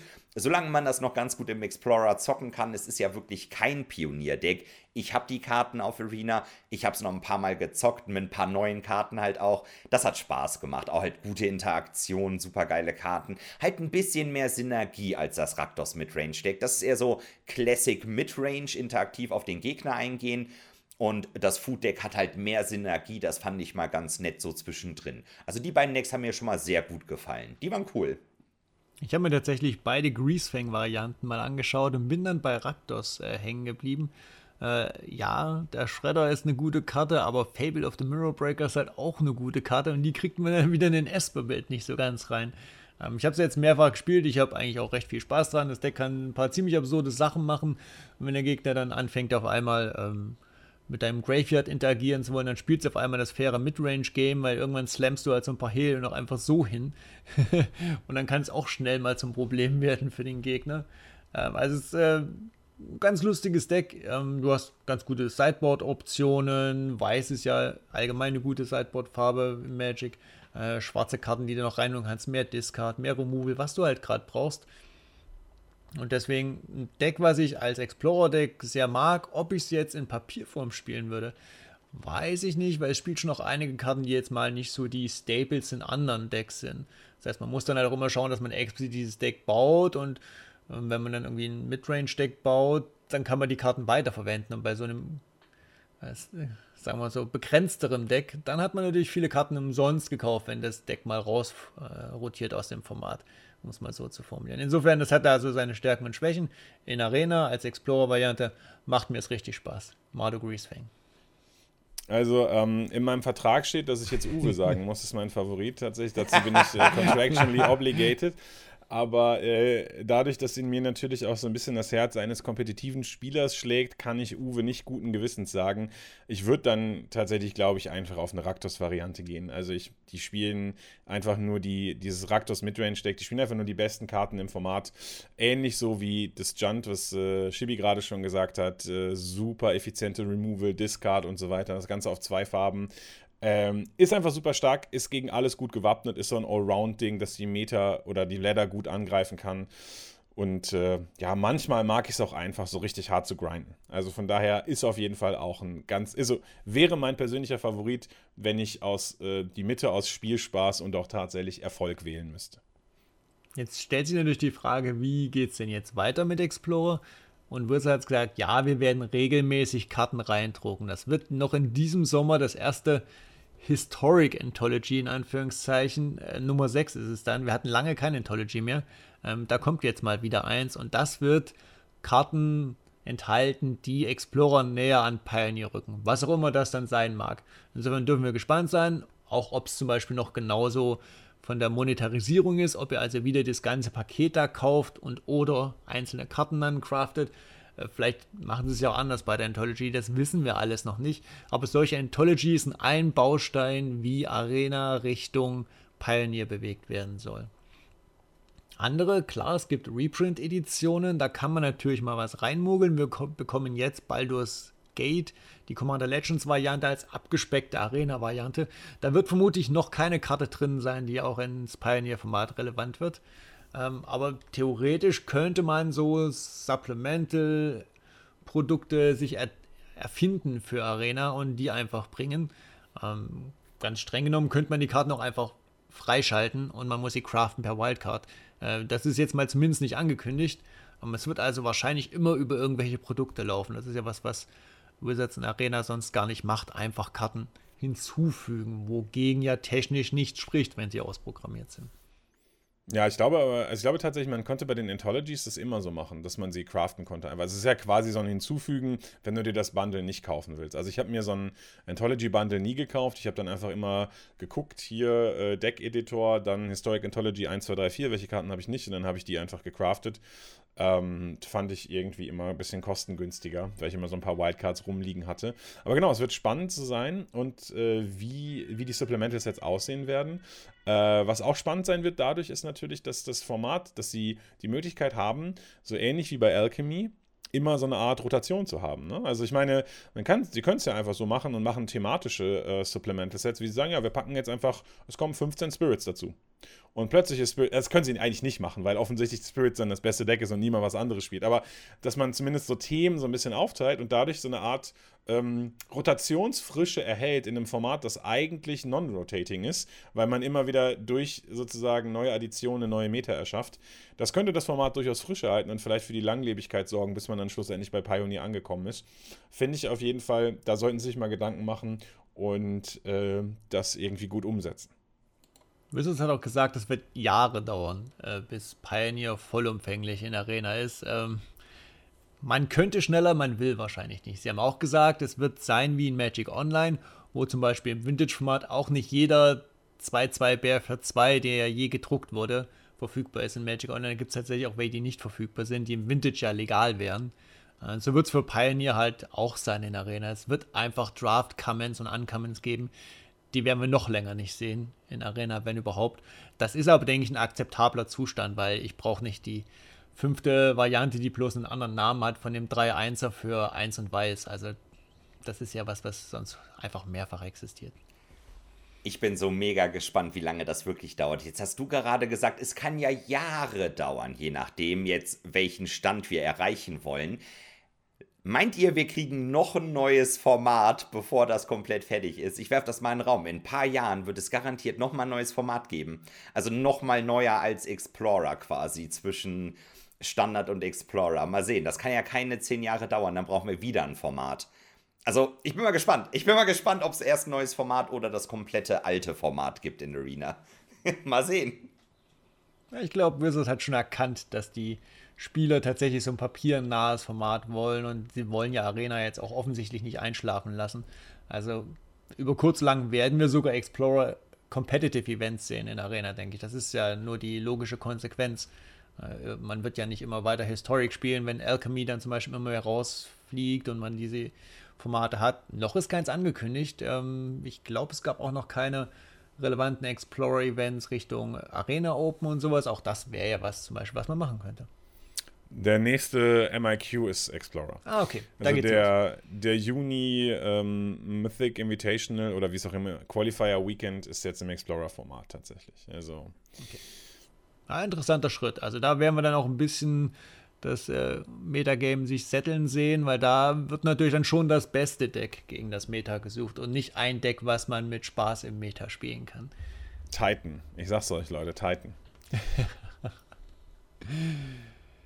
Ja, dann würde ich sagen, wir haben das Thema Explorer-Pioneer jetzt ganz gut beackert, oder? Wie immer wird es eine Abstimmung geben. Schaut bitte auf Spotify vorbei. Da werden wir euch die Frage stellen, spielt ihr denn Explorer? Ähm, stimmt gerne ab. Wir freuen uns von euch zu hören, ob ihr es nur interessant findet oder ob ihr es auch selbst tatsächlich spielt. Also schaut auf Spotify vorbei und äh, klickt die Abstimmung durch. Und jetzt darf natürlich nicht fehlen die Karte der Woche. Äh, Dustin und Kai sind schon am gucken, weil bis gerade eben habe ich es noch vor ihnen versteckt. Es ist diesmal tatsächlich eine zufällige Karte. Ich habe auf Random gedrückt bei äh, Scryfall und direkt die erste Karte, die kam, da einfach reingeklebt. Ich bin gespannt. Das ist eine coole Karte. Ich glaube, Sie kennen sie nicht, aber ich bin sehr gespannt. Jetzt beschreibt mal. also beschreiben kann ich noch. Da muss ich ja nur das sagen, was ich sehe. Ne? das kriege ich wohl noch hin. Ja, wobei so ein paar. Okay, ich beschreibe erstmal, bevor wir rätseln. Auf jeden Fall. Also ich habe die Karte, glaube ich, mal gesehen, einmal vor vielleicht zehn Jahren. Das sind so ungefähr alle Infos, die ich über die Karte habe. Das wird schwierig. Geile Auswahl. Also wir sehen eine Person, ein Krieger, eine Kriegerin, ich weiß es nicht. Um die Person herum ist so eine Art magische Rüstung, würde ich mal sagen. Es ist sehr blau, das Artwork diese blaue magische Rüstung, wie ich sie jetzt mal beschreibe, bildet auf jeden Fall so eine Art Helm über diesem Krieger oder der Person. Es bilden sich so Widder-Steinbock-Hörner, würde ich das nennen. Also vom Style, es könnten Mönch sein. Wenn ich mir so die beiden Hände anschaue, diese Pose, da wird wie so ein, ja, ein Symbol das Chakra wird gechannelt irgendwie, genau. Dann wird diese Rammenrüstung beschworen. Es sieht so ein bisschen für mich wie Kane aus, so ein bisschen vom Style. Kane, Takir, so Blitze gehen auf die Person runter. Ja, blaue Rüstung vielleicht Richtung Mönch, Zauberer die Widderrüstung, äh, Steinbock-Angriff. Ich weiß es nicht, das ist schwer. Kai, was würdest du sagen? Äh, ich glaube, es ist äh, Widderangriff Steinbock-Rüstung. Ja. Eins, pink, äh, dunkel, lila, gelb. Und äh, nee, ich, ich, also ich von der Beschreibung her akkurat, sehr akkurat, genau. Das mit den Blitzen im Hintergrund, es ist so eine Art Wirbelsturm noch da. Es ist ein sehr chaotisches Bild. Natürlich ganz, ganz klar präsent im Vordergrund die Person, die du gerade erwähnt hast, die entweder was beschwört oder sich gerade irgendwie irgendwo anstürmt. Ähm, ich habe so meine ersten Tendenzen gingen so Richtung Keranos, weil wenn ich irgendwie so an Blitze denke, dann denke ich irgendwie an den Gott der Stürme aus Theros. Und es könnte ja etwas sein, wo Minotauren waren ja auch oder so Ochsen oder was auch immer waren ja auch auf Theros unterwegs, dass man vielleicht sich irgendwie eine Art Equipment oder Aura beschwört, die irgendwas damit zu tun hat. Der zweite Gedanke war jetzt, wo du Monks oder Mönche erwähnt hast, dass man irgendwie eher so Richtung Jeskai geht tatsächlich. Ne? Also das ist ja dann, das würde Kane schon entsprechen. Ich würde denken, dass es in irgendeiner Weise etwas ist, was eine Kreatur verstärkt. Also sei es ein Equipment, sei es eine Aura oder sowas, irgendwie Lightning, Lightning Armor. Äh, keine Ahnung, ich glaube, ich glaube, die Karte gibt es nicht im Thera. Vielleicht ist es irgendwie so eine Göttergabe von Keranos. Farbe finde ich schwierig, würde ich so im Bereich Rot ansiedeln. Also ich finde es sehr interessant, äh, wie ihr äh, stolpert. Ich gebe euch mal so ein paar Tipps, weil ihr bewegt euch ein bisschen auch tatsächlich in die falsche Richtung. Erstens, schaut euch die Person mal ganz genau an. Das sieht aus wie Jace. Jetzt, wo ich das gerade sehe, das ist Jace, Ja, ja. oder? Ist das Jace? Ja, Was verwandelt er Ja, sich in den ist Was ist los mit ja. ihm? ähm, ich gebe euch auch noch den Tipp, es ist aus. Ah, die Karte war demnach sogar standardlegal, aber sie ist aus keiner Standard-Booster-Edition. Ja, die Sammlernummer ist Nummer 273 von 264. Ja, dann ist natürlich geht. sofort klar, was es ist. Nein, ich habe keine das Ahnung. Was? Ich auch nicht. Es gibt doch, also ich habe, ich, ich kenne diese Nicht-Set-Karten eigentlich auch nicht, aber ich weiß, dass es dieses Motiv gibt. Wenn ein Planeswalker in einem Set ist, dann gibt es immer noch so eine schwache Planeswalker-Variante und eine Karte, die diesen Planeswalker raussuchen kann. Das gab es irgendwie bei Vivian, bei diesen ganzen Core-Set Planeswalkern gab es eine schwache Variante und noch ein.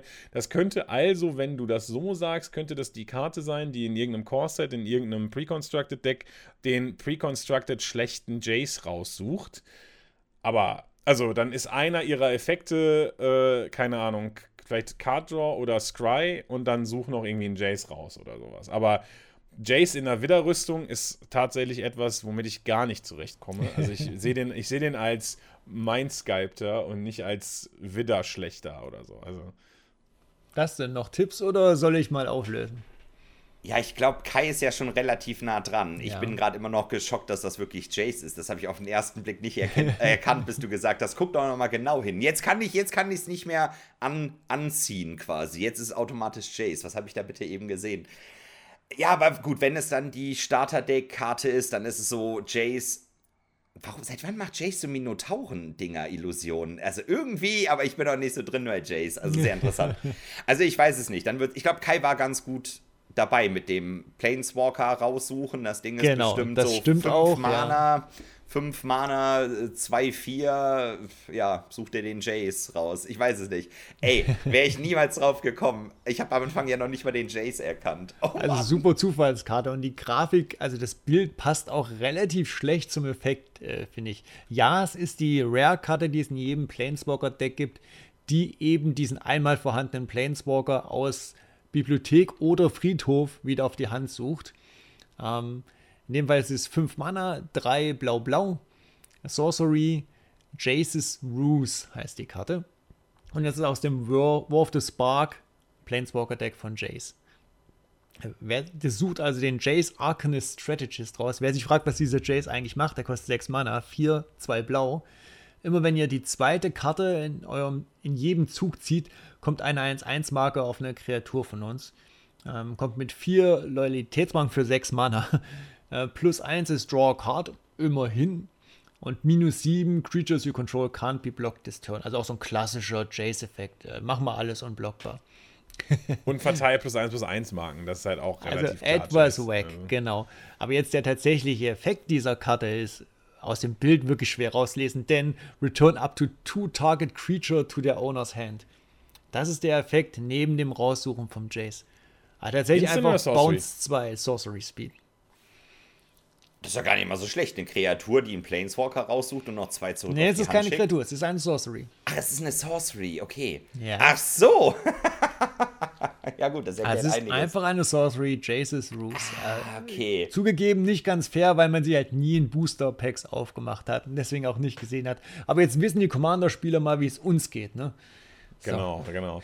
Können wir uns demnächst für so eine Zufallskarte darauf einigen, dass wir ein gewisses Grundpower-Level einer Karte einführen, damit es erlaubt ist, dass sie nicht abgrundtief utter Trash ist? Aber okay, witzige Karte wäre ich nie im Leben drauf gekommen. Keine Chance. Und eine wichtige Karte für diese Planeswalker-Decks, die tatsächlich gegeneinander auch sehr gut sind. Und da ist es tatsächlich eine relevante Karte, ohne den zweiten Planeswalker zu haben, den nochmal spielen zu können. Stimmt, man kann ja auch immer den Planeswalker nicht nur aus dem Deck raussuchen, sondern auch aus dem Friedhof wiederholen, ne? Genau. Ja, gar nicht mal so schlecht. Aber auch insgesamt, geile Karte, Zufallskarte der Woche. Die war gut, richtig gut. Dann würde ich sagen, haben wir das geschafft, haben uns durchs Explorer-Format durchgekämpft, haben eine Zufallskarte erfolgreich auflösen können. Hoffen, ihr hattet Spaß und äh, sehen uns in der nächsten Podcast-Folge, oder?